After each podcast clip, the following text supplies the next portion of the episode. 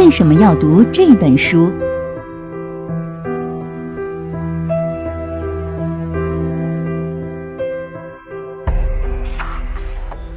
大家好，我是您的老朋友尹铮铮。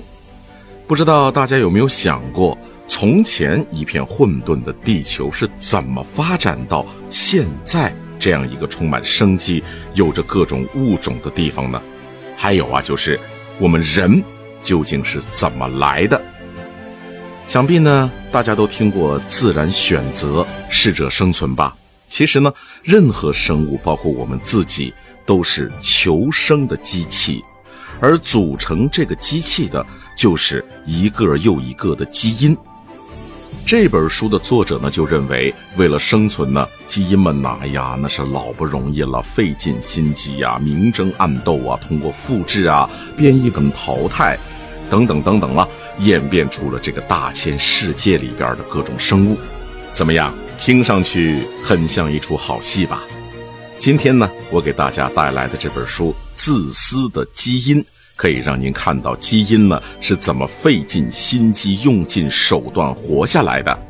听完了这本书，您至少会明白下面几个问题：为什么说基因天生就是自私的？为什么父母养育子女这种无私的行为的背后，正是基因自私的本质导致的呢？为什么比起单纯的自私行为？互利行为更加利于基因的生存呢？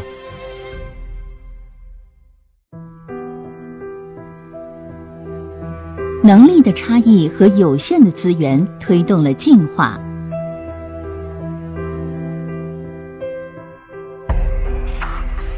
让我们把时间拉回到三十五亿多年以前。这时候啊，地球上呢还啥都没有，没有动物、植物，没有森林、河流，总之呢一根毛都没有，只是一锅咕噜咕噜的原始汤，里边呢有各种各样的分子，就这样煮啊煮，熬啊熬，终于有一天，一种最简单的生命形式出现了，它是一种能够自我复制的大分子，我们呢暂且叫它复制者吧。这些复制者呢，由小分子构成，就好像啊，英文单词里边一个又一个的字母。复制者按照这些个字母的顺序，指导原始汤里边的小分子呢，来复制出另外一个自己。就这样，凭借着这种超能力，第一个复制者就在原始汤里边呢，野蛮的生存了下来，而且越变越多。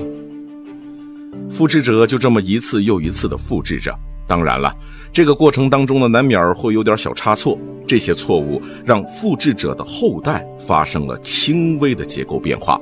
可怕的是，他错了不变坏也就罢了，反倒呢让后来的复制者升级了，他们复制的更快更精确，因此呢更加有竞争力，完败上一代。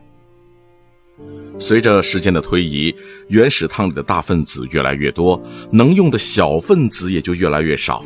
我们来看看现在的形势，各个复制者的复制能力有强有弱，而小分子呢也越来越有限。再往下就只能开始竞争了，也就是说，进化的条件成熟了。再后来，错误的复制导致了一些更厉害的超能力的出现。比如说，能把其他复制者打碎，用他们的小分子来复制自己，这是不是跟我们现在的食肉动物差不多呢？您看看，我们把更加弱小的动物吃了，把它们嚼碎，吸收了它们的营养，然后让我们自己越来越强壮。随着各种变异不断出现，复制者之间互相 PK，最厉害的复制者们最终。生存了下来，接着形成了更加复杂的生命形式，最后呢，慢慢的有了我们现在看到的各种各样的生物。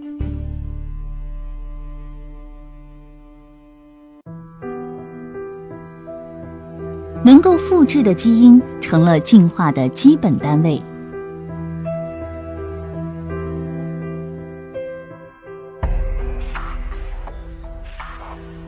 从复制者的故事，我们可以看到，不一样的存活率导致了进化。也就是说，在一群能力不同的复制者当中，有些会活下来，有些呢，就只能永远说再见了。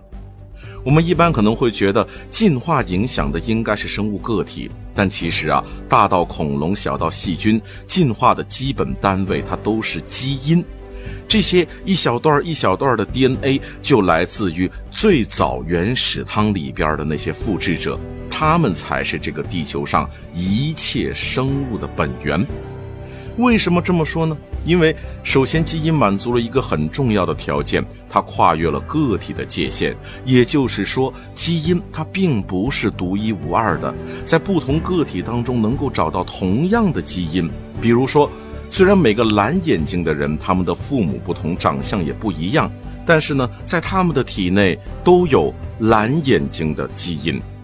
另外，大多数生物体都不能复制出一个跟自己一模一样的后代来。我们可能非常非常像自己的爸爸或者妈妈，但是世界上压根儿找不到跟自己父母完全一样的人，对吧？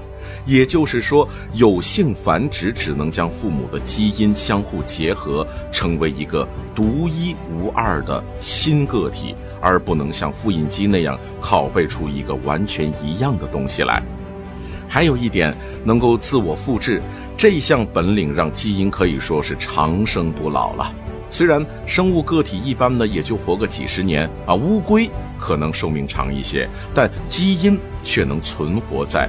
几千甚至上百万年的时间，这一点呢也不难理解。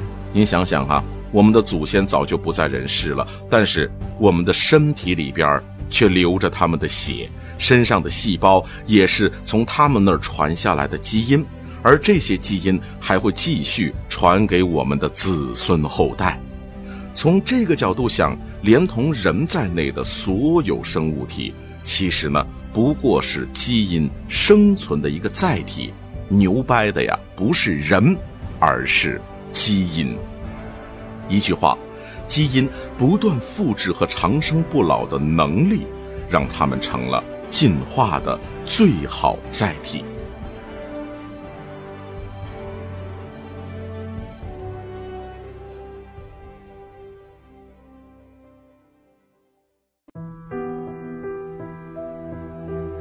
天生自私的基因要靠淘汰同类来生存。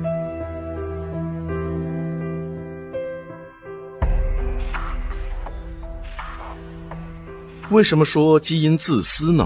那刚才我们说过，要保证自己能复制，就必须得把其他的基因给弄死，抢夺他们的资源。当然了，这个呢，只是从我们人的角度来看。要说这基因本身，好像它并没有这个意识，也不会想着说每天怎么跟这同类竞争啊。同样道理，进化的过程看上去好像是为了要产生适合某种环境的生物体，但实际上这也不是事先计划好的。要说这看起来自私的基因，它怎么个自私法儿呢？我们就要先从它的生存环境说起了。听过《基因组》这本书的朋友们呢，哎，可能还有点印象。生物体由细胞构成，每个细胞里面呢都有一定数量的染色体，而基因就堆积在染色体上。而染色体呢，它总是成对出现。比如说我们人，它就有二十三对染色体，每一对染色体有着相同的组织结构，这就有点像双胞胎。比如说，一条染色体上的某个位置有一个决定眼睛颜色的基因，那么另一条染色体上的同样位置也会有这样一个基因。不过呀，哪怕这双胞胎长得再像，它多多少少还是会有差别的。这些同一个位置的基因也可能不一样。咱们回到刚才的例子，一条染色体上的可能是决定蓝眼睛的基因。而另一条染色体上呢，却有可能是黑眼睛的基因。这些基因决定同一个特征，但是版本不一样，我们就把它叫做等位基因。比如说，决定眼睛颜色的基因就有很多的等位基因。抢板凳的游戏，咱们大家伙小时候都玩过吧？咱们想象一下，一条染色体上的某个位子，有这么多等位基因想做，那么怎么办呢？只能抢了。于是，有的等位基因抢到了板凳儿，那么另外一些等位基因就没那么幸运了，他们有可能会被淘汰。所以呢，从这个角度来看，胜利的等位基因所拥有的优势，都是自私的表现。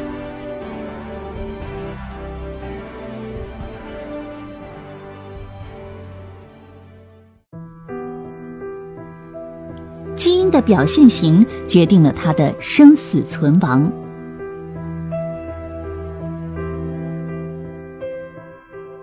不知道啊，你有没有想过？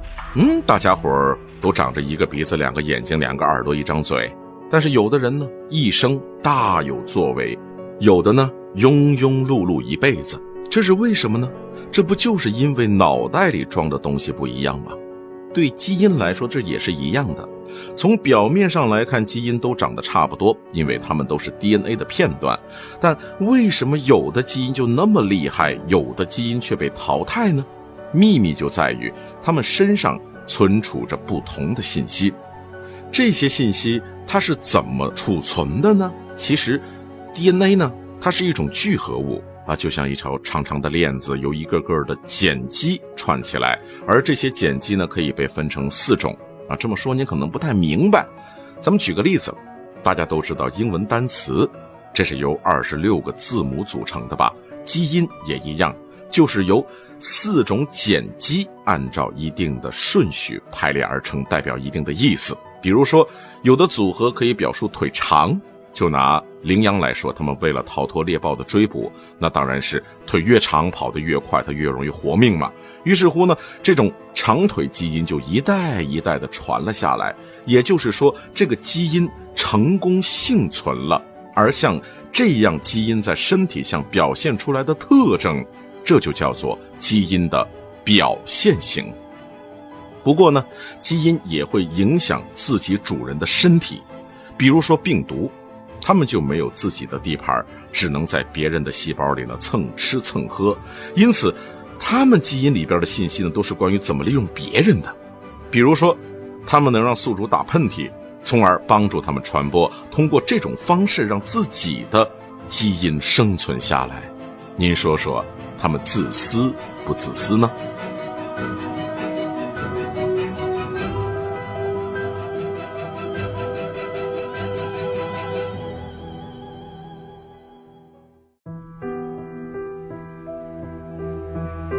基因能否生存，取决于自然和遗传环境。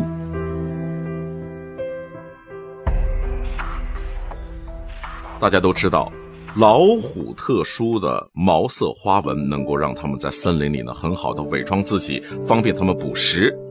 北极熊啊也一样，纯白的毛色呢让它们在冰天雪地里呀不容易被猎物看到。现在试想一下，假如呢把老虎跟北极熊互相调个个儿，把北极熊放在森林里，把老虎放在雪地里，那估计呀，它们都会被饿死，吃不到自己想吃的，也容易被更强大的敌人吃掉。如此一来，它们体内的这些个基因就活不下去了。所以说，基因要活下来，跟周围啊特殊的自然环境，这也是撇不开关系的。此外，基因的生死还取决于它们周围的各种其他基因，这其中既有某些物种特有的基因，比如说形成翅膀或者是尖牙的基因，也有不同物种都有的基因。而实际上，有什么样的队友才是决定基因能不能活下来的主要原因。咱们再举个例子，如果一个食肉动物的尖牙基因不小心进入了一种食草动物的基因库，那很可能他就活不下来，因为。他的小伙伴都是吃草而生的呀，自己吃自己的。您尖牙呀，那您您自己玩去吧哈，根本没有人跟他合作。从这个个体上来讲，有性繁殖让基因呢不断的混合，因此每个后代呢都有了一套独一无二的等位基因。就像呢打牌的时候啊，每个人摸到的牌都不一样。这些等位基因的不同排列组合当中呢，有些强强联手，让个体变得非常有优势。比如说，如果一只鸟，它既有让翅膀更宽的基因，又有让尾巴羽毛更长的基因，那它就厉害了，老厉害了啊！比其他的鸟飞得更稳、更快。所以说啊，基因要生存，不只是靠竞争，有时候呢，还得要靠合作。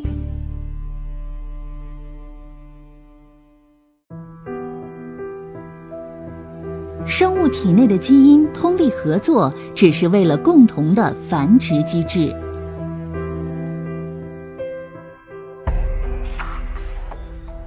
说到这儿啊，大家伙儿应该明白了吧？每个基因都会影响生物体的某个特征，比如说速度、力量、保护色等等等等。如果这些特征有利于生物体的生存，那么就更有可能被传给后代。于是乎，这些个基因就成功的活了下来，传了下去。不过啊，生物体里边呢，可不只只有一个基因。就好比说我们复杂的人体，就得需要成千上万的基因的共同作用。可是我们之前不是说吗？基因天生它就是自私的吗？那么他们怎么可能就愿意在一起合作呢？关键就在于，同一个生物体里的基因要想活下去，就只能靠这个个体繁殖后代。这样一来，他们是不是就被绑在了同一条小船上呢？只能为了共同的目标努力，那就是保证他们的主人活下来，并且呢生育后代。与这种情况相似却又不同的呢，就是像绦虫这样的寄生虫。小时候生物学，猪肉绦虫，哎，这是一个呃寄生虫。这个寄生虫呢，它们虽然在寄主的身体里边安家，但是它们的基因却不跟寄主的基因合作，因为它们就是冲着不同的繁殖目标去的。各个基因的共同合作，就成就了一个完整的生物体。还记得我们之前说过的基因的表现型吗？其实生物体就是这些表现型的集合。基因呢，就像是好多的小零件组成了一台机器，这台机器能够生产出更多的零件，基因也就这样活了下来。虽然一个生物体当中的基因为了主人的生存同心协力，但是哈，你想要指望群体当中的生物体也能像这样合作吗？哎呀，木索了，别天真了。说到底啊，你的基因和我的基因有着不同的目标，所以说呢，为了能够延续各自的基因，生物体只会更加自私啊。当然了，也有特例，比如说利他主义，这个呢，我们放在后面再说。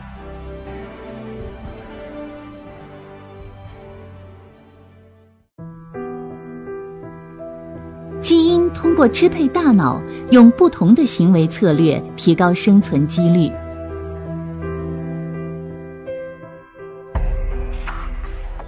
我们常常说呀，做人要有耐心。其实啊，基因也一样。想要证明自己的优越性，往往呢要花几代的时间。为了生存的这基因呢，也挺不容易的，因为他们造出的这些个生物体呢，要能在几秒钟的时间里边对周围的环境做出反应，比如说吃东西、攻击或者是逃跑。为了达到这种效果，基因呢造出了大脑这个控制室，而这些反应就是所谓的行为。而我们都知道，周围的环境呢是千变万化，要想把反应的都提前预备好，那肯定是不可能的。因此，行为反应参考的是一些规则，而这些规则呢，就由基因去编写。编码的方式跟咱们现在用的电脑这个编程很像。这么说，原来啊，哈哈，基因才是最早的程序员呐。举个例子，基因呢可以创造一些规则，让我们把甜的东西呢跟奖赏联系在一起。这样的话呢，人们就会为了获得奖赏的感觉而不断的去吃甜食。当然了，这种方式呢也不一定总是灵验。如果环境变化太大，可能有些规则就适应不过来了。比如说，对于远古靠狩猎采集生存的人类来说，甜食营养丰富，吃是为了更好的活命。啊！但是在今天到处都是胖子的今天，甜食对我们的吸引那就不是什么好事儿了。那么面对这些过时的规则该怎么办呢？有两种办法能把他们的负面影响降到最低。第一就是学习，也就是不断的尝试，找到最合适的方法。第二呢就是模拟，也就是在行动之前呢先推测出结果。这样呢不仅省事儿，而且还能避免潜在的危险。好比说有两个人，一个人推测。从这悬崖上面跳下去，那八成会没命。另外一个呢，我不信，我非得要去试一试。那您说哪个人活下来的可能性会比较大呢？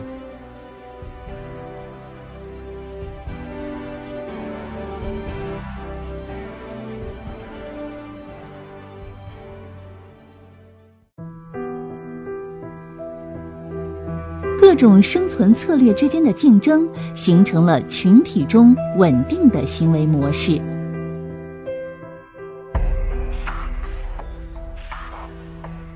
为了争夺有限的资源，同一个物种之间当然要竞争，冲突也就在所难免。而解决冲突的办法也有很多种，可以三十六计走为上，也可以说拼了老命，咱们一决雌雄，鱼死网破，跟。生物体的其他特征一样，行为上的策略呢也是各种各样的，而总有一些呢会更加利于生物体和它们基因的生存。就像咱们之前刚刚说过的，基因的生存呢取决于周围的环境。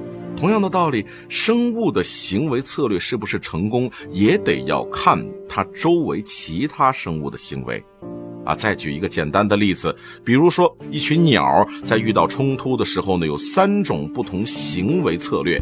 第一种呢，像鸽子一样用跑的，赶紧的呀；第二种呢，像老鹰，你是谁呀？敢惹我，打；第三种呢，叫做反击者策略，也就是什么呀？人不犯我，我不犯人；人若犯我，我必犯人，我弄死你。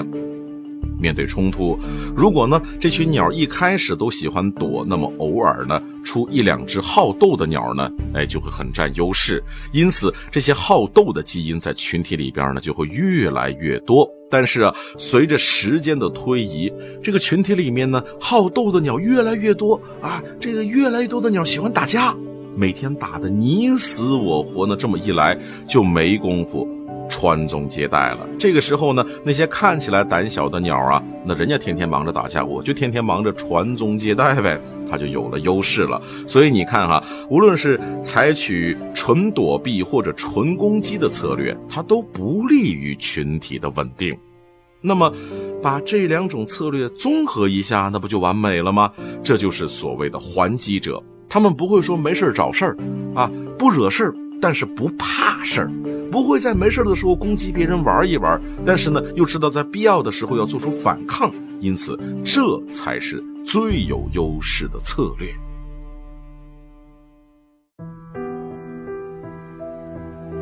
父母养育子女这种无私的行为的背后，正是基因自私的本质。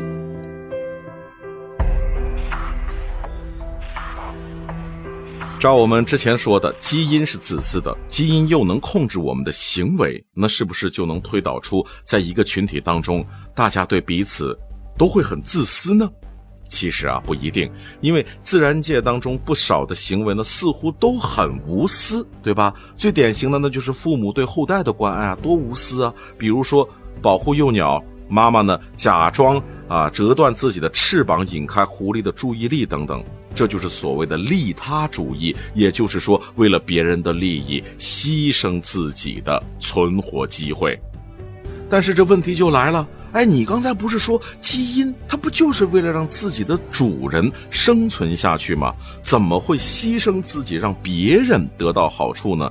这不是自相矛盾吗？别忘了。我们之前说过的，基因一个最基本的特征就是有好多个版本存在于各种不同的生物体当中，它们呢就好像是同父异母的兄弟姐妹啊，怎么说呢，还是有亲戚关系的。因此呢，基因在编写行为的时候呢，就有可能会关照其他生物体当中的远房亲戚，哪怕是牺牲自己主人的利益啊。当然了，前提是呢，这要在总体上。对这种基因的生存有好处才行，要不然那就太傻了。那么你可能就会问了：基因怎么知道别的生物体里边有另外一个自己呢？那当然不知道了。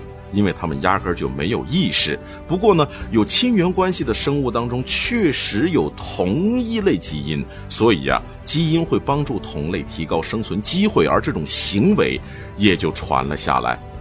可是呢，好心呢，它不一定有好报，至少呢，无私的行为，它不一定会得到平等的回报。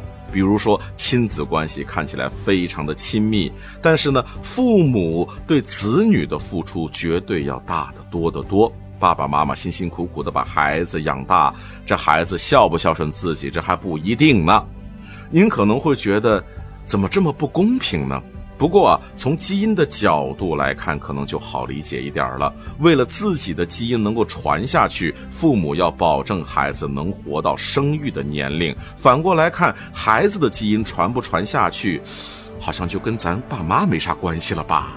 这个观点呢，在粤语里边有一句话叫做“老豆养仔，仔养仔”。老爷子养儿子，儿子继续养儿子，不管老爷子了。生命呢，有时候它就是这么残酷啊！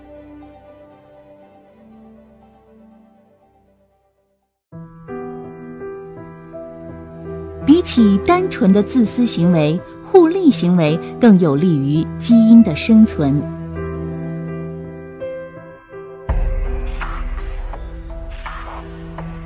要说生物体之间的互动，无非就是两种：零和博弈，以及非零和博弈。解释一下，零和博弈，那就是双方老死不相往来，不合作，一方赢，另一方就非得要输。比如说猎豹追羚羊，只能两种结果：要么羚羊被吃掉，要么猎豹吃不到羚羊就得被饿死。而非零和博弈就不一样了，双方面对的是同一个手握资源的大 boss。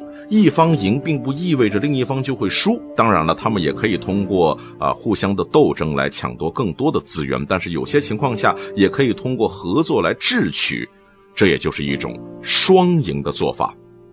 实际上，环境当中的生物体呢，一般都会抢夺资源。虽然有很多情况都得要分个输赢，但是另外一些时候啊，合作反而会更有好处。而且呢，这种合作不仅仅是同类之间，不同的生物甚至也能组成好的搭档。咱们就拿蚜虫跟蚂蚁来说，蚂蚁会吃蚜虫分泌的含有糖分的蜜露。表面上来看，蚜虫你吃亏大了呀，你得到啥呢？但实际上呢，在蚂蚁的包围下，蚜虫它就不怕天敌了。有时候呢，蚂蚁甚至会在蚁穴里边专门腾一块地方，让蚜虫哎进来吧，在里边养小宝宝吧，啊，继续传宗接代吧。这种合作关系让蚂蚁和蚜虫的基因就更有机会生存下来了。所以说，自私的基因还是达到了它的目的，那就是提高主人的存活率。只不过呢，在过程当中，大家伙走了一条合作共赢的路。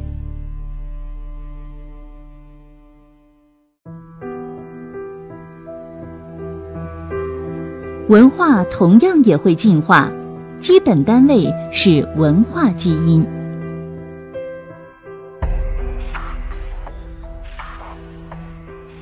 问大家一个问题哈，您觉得人和动物之间最大的区别是什么？文化可能啊，就算是一个最大的不同了啊。你想想，文化既不是我们的本能，也不是我们生存所必须的。比如说语言文化、服饰文化、饮食文化，还有各种的仪式、习俗和艺术等等。虽说人最基本的心理特征和兴趣爱好呢，可能来自于互惠互助的生存利益，但是这也解释不了文化的复杂性和多样性啊。那么文化它到底是怎么形成的呢？其实文化同样也是进化而成的。我们可以把文化看作成是一个基因库，只不过呢，跟这个生物进化不同，它最基本的单位是文化基因。文化基因是文化的最小的组成部分，它和基因一样可以长生不老。比如说一首歌、一个想法或者是一段视频。而文化基因靠什么传播呢？那就是我们的各种各样的交流的途径，比如说语言、文字，还有如今的互联网。文化基因跟生物基因还有一个共同点，那就是也得互相竞争，争什么呢？争眼球啊，争被大家伙记住啊。我们之前说过，基因会通过合作构成复杂的生物体，文化基因也会形成复杂的实体。举个例子，天主教会就是一个思想、仪式、服装和建筑的集合，这些所有的东西都围绕着同一个文化基因，那就是万能的上帝。人的有些行为呢，可能从生物角度解释不通。这个时候，如果把文化分离出来，就很容易理解了。比如说，生物的一个本能就是繁衍后代，但有人呢却支持禁欲。如果把文化看成一个独立的进化体系，有它自己的复制者，那么这些复制者呢，就只需要在这个系统里边活下来就行了，跟文化之外的因素它并没有多大关系。这样一来，文化就不一定要和我们的生存问题有关了。不过啊，跟基因一样，文化基因能不能成功生存，也要看他们周围的环境。那么，对于那些火起来的视频来说，互联网就是他们的沃土了。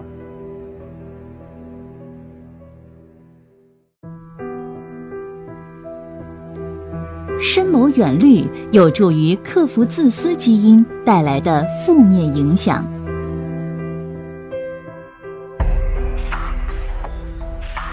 不知道大家还有没有印象？我们之前讲过，一个种群的行为策略通常会趋于稳定，而虽然群体当中每个个体，那首先肯定是为了自己的基因着想，但是如果他们能够互利互助，那么这个群体往往会发展的更好。然而，在某些时候啊，牺牲个人可能是更好的办法。也就是说，为了集体，一些基因呢，可能要先放下自己的利益了。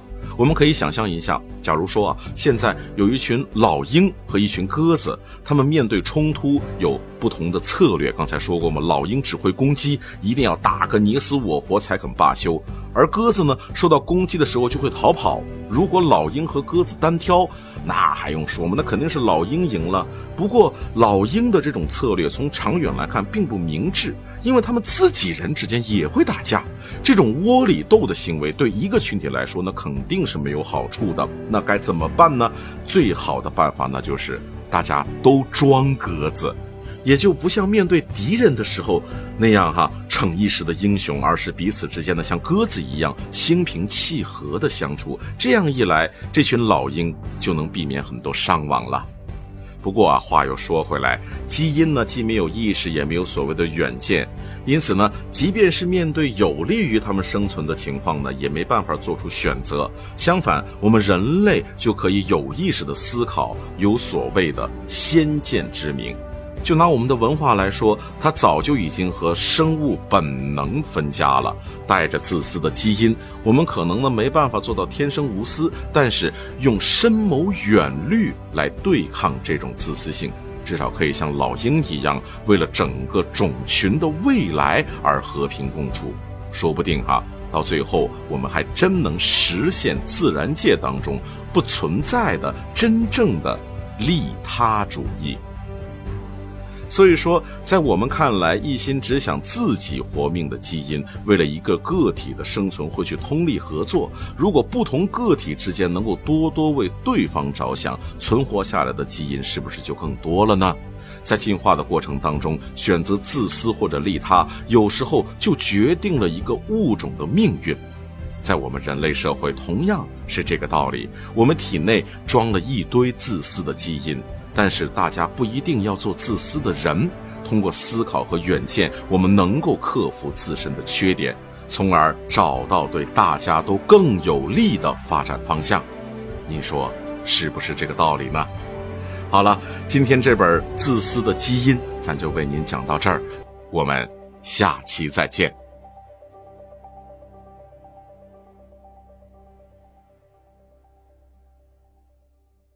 本节目由路上读书授权喜马拉雅 FM 独家播出。